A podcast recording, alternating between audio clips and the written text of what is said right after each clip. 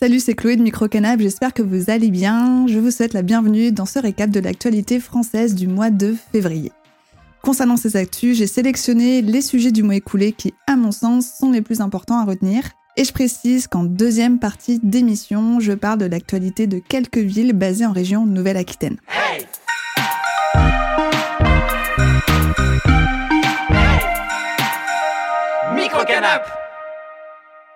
L'information principale de ce mois de février, c'est le remaniement politique dont la liste complète du gouvernement a été confirmée par l'Élysée le jeudi 8 février, soit près d'un mois après la nomination de Gabriel Attal en tant que Premier ministre. Au total, 34 ministres et ministres délégués sans compter Gabriel Attal. Seulement, cette liste, eh bien, elle a tout de suite fait réagir puisque les femmes sont absentes des ministères régaliens du gouvernement, une première depuis 2017. Aujourd'hui, les fonctions régaliennes désignent les missions politiques et administratives qui dépendent directement de l'État ou de son représentant, comme par exemple assurer la sécurité intérieure et extérieure du pays, rendre la justice et gérer les finances publiques. Il s'agit donc du ministère de l'Intérieur, Gérald Darmanin, de l'économie, Bruno Le Maire, et de la justice, Éric Dupont-Moretti mais aussi des armées. Sébastien Lecornu conserve sa place et enfin des affaires étrangères, le seul occupé jusqu'à présent par une femme, Catherine Colonna, qui cède, elle, sa place à Stéphane Séjourné. Pour prendre connaissance de la liste complète des ministres, je vous mets le lien en description. Deuxième actu, la France a été secouée par plusieurs manifestations et plusieurs grèves dont je vous explique les raisons tout de suite. Ce sont d'abord les policiers municipaux qui se sont euh, mobilisés le samedi 3 février pour dénoncer une dégradation des conditions de travail et pour réclamer une revalorisation salariale. C'est ensuite l'éducation nationale qui s'est mobilisée le mardi 6 euh, février, moins d'une semaine après une première journée de grève. Les personnels et syndicats de l'éducation nationale exigent des augmentations immédiates de salaire, de meilleures conditions de travail, des moyens conséquents pour une école pour tous et pour l'éducation prioritaire, ainsi qu'un statut pour les accompagnants d'élèves en situation de handicap, l'abandon du pacte enseignant, l'abandon de plusieurs réformes dont celle appelée euh, choc des savoirs et celle de la voie professionnelle. S'y ajoute aussi la volonté de peser sur les négociations de la carte scolaire euh, en cours et qui pourrait déboucher sur des pertes de postes, ce que refusent les syndicats. Les infirmiers euh, libéraux ont eux aussi fait grève le lundi 12 et le samedi 17 février. Au cœur de leurs revendications, la revalorisation des tarifs de leurs actes, comme les prises de sang, par exemple, qui n'ont, euh, selon eux, pas augmenté depuis 15 euh, ans, et ce, malgré l'inflation. Les infirmiers et infirmières exigent aussi une simplification des tâches administratives, une hausse des indemnités kilométriques. Ils réclament aussi le doublement des indemnités de transport. Être payé 7,25 euros brut de l'heure pour l'acte et le déplacement, financièrement, ce n'est pas tenable c'est ce qu'a confié dans les colonnes de La Dépêche Gaëlle Cana, une infirmière.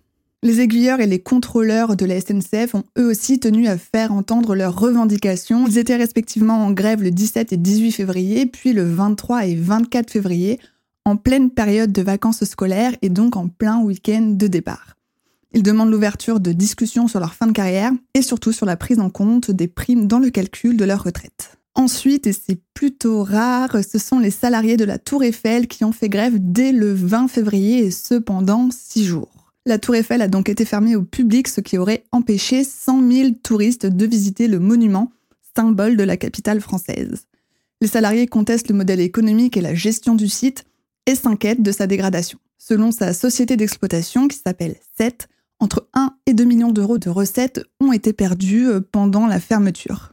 Et enfin, les agriculteurs ont continué leurs actions sur tout le territoire. Pour rappel, face à la baisse des revenus, face à la multiplication des normes et face à la concurrence déloyale, les agriculteurs et paysans français expriment leur mécontentement depuis l'automne 2023. Ils se sont d'abord exprimés en retournant les panneaux de signalétique des communes, puis le ton s'est durci en janvier, avec le blocage d'autoroutes, du marché de Ringis en Ile-de-France et avec des rassemblements devant des administrations ou sur des ronds-points. Cette grogne, a conduit le Premier ministre Gabriel Attal à présenter des mesures lors de trois conférences de presse, dont la dernière s'est tenue en amont du Salon de l'agriculture qui se déroule actuellement et ce jusqu'au 3 mars, porte de Versailles. Si vous voulez en connaître davantage à ce sujet, j'approfondis ce point dans une interview dont je vous mets les liens en description. Troisième actu, Santé publique France alerte sur la hausse des pensées suicidaires et des tentatives chez les jeunes de 18 à 24 ans.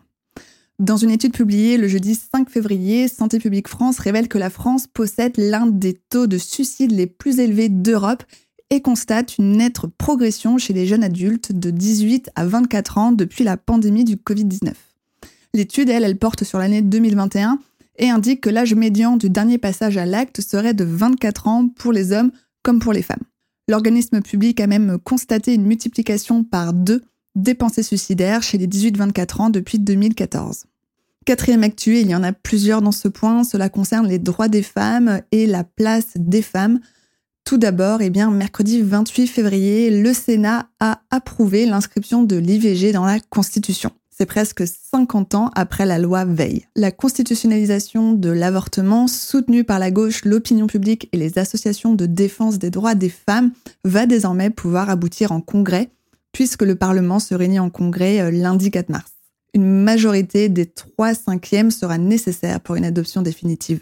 La constitutionnalisation euh, de l'avortement intervient dans un contexte où Emmanuel Macron a tenu un discours nataliste parlant de réarmement démographique en fait, les Français euh, sont de plus en plus touchés par l'infertilité et en 2023, seulement 678 000 bébés sont nés en France. C'est un nombre historiquement bas qui, couplé à la hausse de l'infertilité en France, a amené le président de la République à aborder ces sujets lors d'une conférence de presse qui s'est tenue le 16 janvier dernier. Cette expression de réarmement démographique a beaucoup fait parler, d'autant plus qu'une étude publiée le lundi 12 février par les autorités de santé a mis en lumière une hausse du recours à la vasectomie chez les hommes français. Autre sujet, la proposition du texte de loi pour un congé menstruel a été rejetée par 206 voix contre 117 au Sénat, dominé par la droite et ses alliés centristes. Et pour finir, euh, depuis le début de l'année, selon le site Féminicide, 25 femmes auraient été euh, assassinées par leur conjoint. En 2023, 94 féminicides ont été commis en France contre 118 en 2022. C'est en tout cas ce qu'a annoncé le ministre de la Justice, Éric Dupont-Moretti. Cependant, la méthodologie du décompte des autorités est contestée par de nombreuses associations qui, elles, décomptent au moins 134 féminicides en 2023. Un appel à la grève et à manifester a été lancé lors de la journée des Nations Unies pour les droits de la femme et la paix internationale qui se déroule le vendredi 8 mars.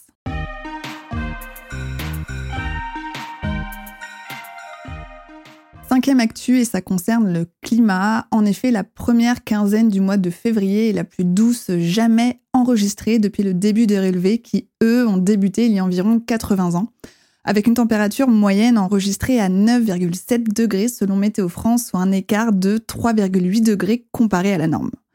En France, le mois de février était marqué par une chaleur hivernale, mais aussi de fortes pluies, des vents extrêmes, des crues et des inondations, à ce sujet, le jeudi 22 euh, février, pendant la tempête Louis, un homme originaire des Deux-Sèvres est décédé après avoir été emporté au volant de sa voiture dans la rivière Le Chambon.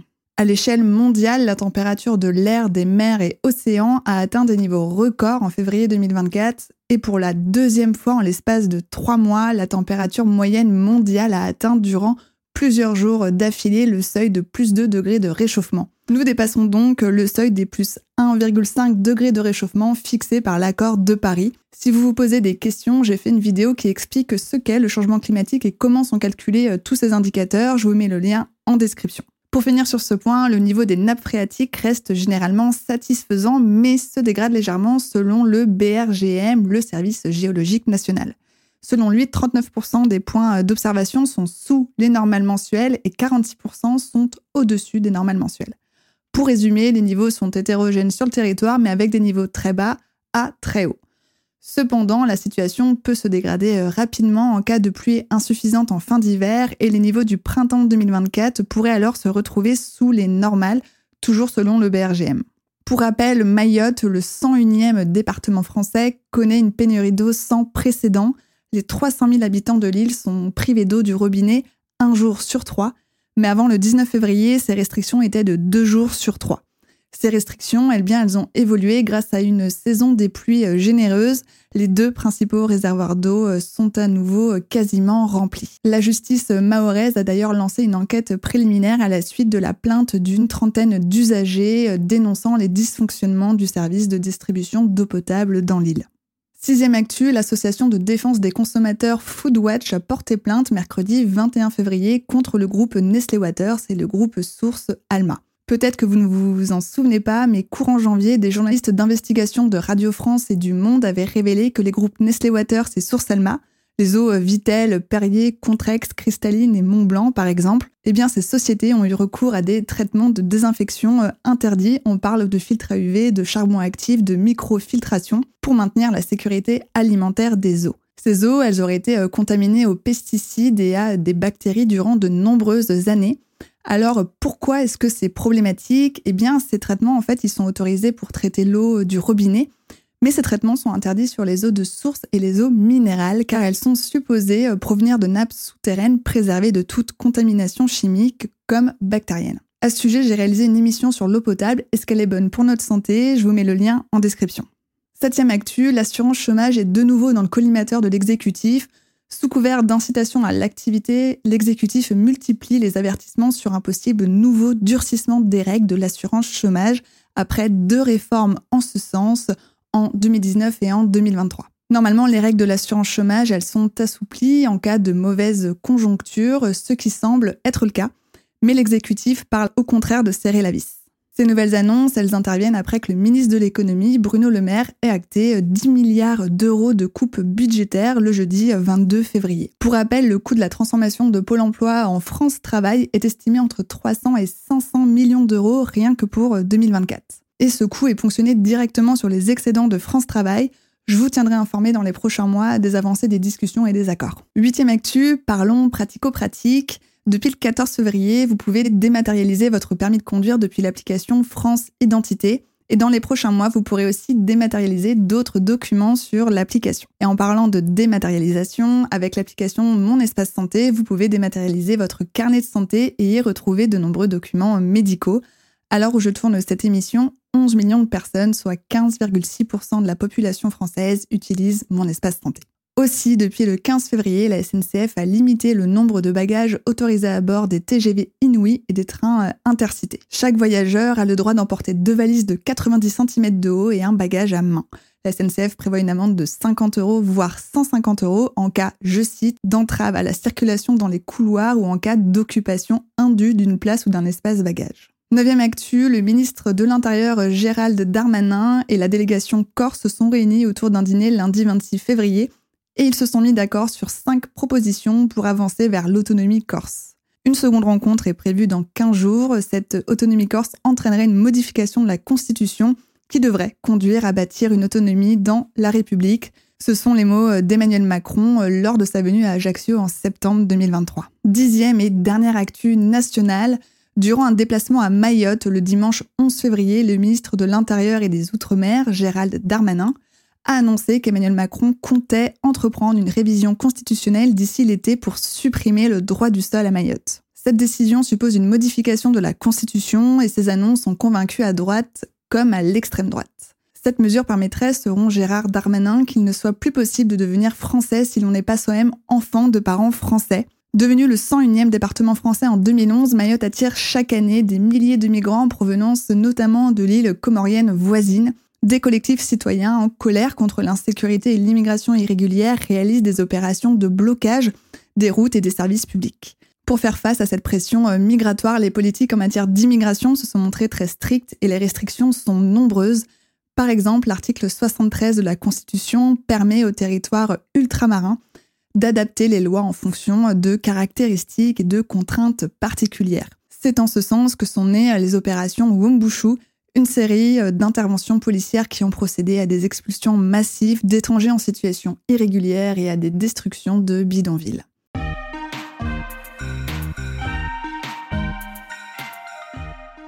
Maintenant, passons à l'actualité de quelques villes de la région euh, Nouvelle-Aquitaine. Je précise que pour proposer une vidéo digeste, je ne peux pas parler de toutes les villes basées dans la région. Premièrement, direction Poitiers, où la maire euh, Europe Écologie Les Verts, Léonore Monconduit, a soulevé un vide juridique. La mère est enceinte et compte prendre un congé à maternité de deux mois à partir de mi-mars. Seulement, la loi ne prévoit pas de telles dispositions pour les élus. C'est une situation inédite qui soulève des problèmes juridiques concernant sa rémunération et son remplacement. En effet, la maire de Poitiers signale qu'elle a dû bricoler pour euh, se faire remplacer et qu'elle va perdre en rémunération. Elle ne touchera plus ses indemnités de fonction, mais seulement celles de l'assurance maladie. Actuellement, une proposition de loi pour renforcer le statut de l'élu local est en préparation. La maire de Poitiers appelle à ce que soit euh, aussi évoqué le congé paternité et le congé adoption. Deuxièmement, et restons à Poitiers, l'élection sénatoriale partielle dans la Vienne aura lieu le dimanche 17 mars 2024. Elle a pour but d'élire euh, un sénateur représentant le département au Sénat à la suite de la démission de Yves Boulou du parti euh, Les Républicains. Les déclarations euh, de candidature pour le premier tour de l'élection sont déposées en préfecture jusqu'au vendredi 1er mars.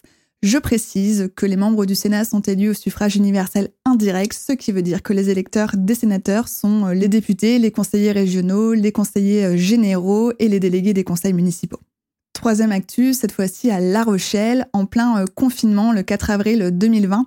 Patrice Dupas avait été verbalisé et bloqué euh, par les gendarmes à l'entrée du pont de l'île de Ré, l'empêchant de rendre visite euh, à son père mourant. Contraint de faire demi-tour, il n'a pas pu dire au revoir à son père, décédé trois jours plus tard. Il avait pourtant eu le feu vert d'autres gendarmes par SMS et il était en possession de l'attestation d'un médecin. Presque quatre ans plus tard, il fait condamner l'État français pour faute lourde. Si vous voulez euh, plus de détails à ce sujet, je vous mets un lien euh, en description de cette vidéo. Quatrième actu, cette fois-ci dans les Deux-Sèvres, Erwan Blais, 18 ans, a disparu depuis presque 20 jours après avoir passé une soirée en boîte de nuit à Montcoutan-sur-Sèvre, dans le département des Deux-Sèvres. Le parquet de Niort a ouvert euh, lundi 19 février une information judiciaire pour une disparition inquiétante. Cinquième actu, cette fois-ci à Limoges, des étudiants de la fac de lettres et de sciences humaines ont manifesté jeudi 22 février devant la présidence de l'université de Limoges afin de demander plus de postes pour assurer les heures de cours manquantes pour certaines licences. Les départements d'histoire, de géographie, d'anglais et euh, d'espagnol sont particulièrement touchés. Cette manifestation fait suite à l'annonce de Bruno Le Maire, ministre de l'économie, d'une coupe budgétaire de 10 milliards d'euros, dont 900 millions euh, dans l'enseignement supérieur et la recherche. Sixième actu, direction la Gironde. Une manifestation s'est tenue à Bordeaux le 11 février dernier contre un projet de forage sur le site de gisement de Cazaux, à la tête de bûche. Les militantes écologistes Camille Etienne et Greta Thunberg, égérie mondiale de la lutte contre le réchauffement climatique, et le maire écologiste de Bordeaux, Pierre Urmic, ont participé à cette contestation. En fait, la société canadienne Vermillon, la société exploitante des puits de pétrole à la tête de bûche, depuis les années 1960, veut exploiter euh, huit nouveaux forages pétroliers et les manifestants sont contre tout nouveau forage et dénoncent le double discours climatique du gouvernement. Pour rappel, c'est cette même zone qui a été dévastée par les incendies à l'été 2022.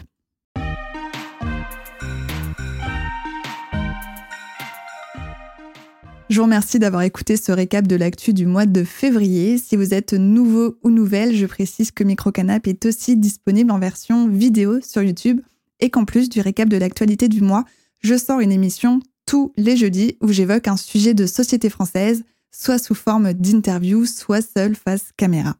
Alors n'hésitez pas à écouter ce que j'ai déjà sorti euh, jusqu'à présent. Aussi, si vous voulez soutenir le projet de médias indépendants euh, Microcanap, N'hésitez pas à vous abonner à la chaîne YouTube et si vous faites déjà partie des abonnés, je vous remercie beaucoup. Ce soutien nous fait vraiment plaisir. Microcanap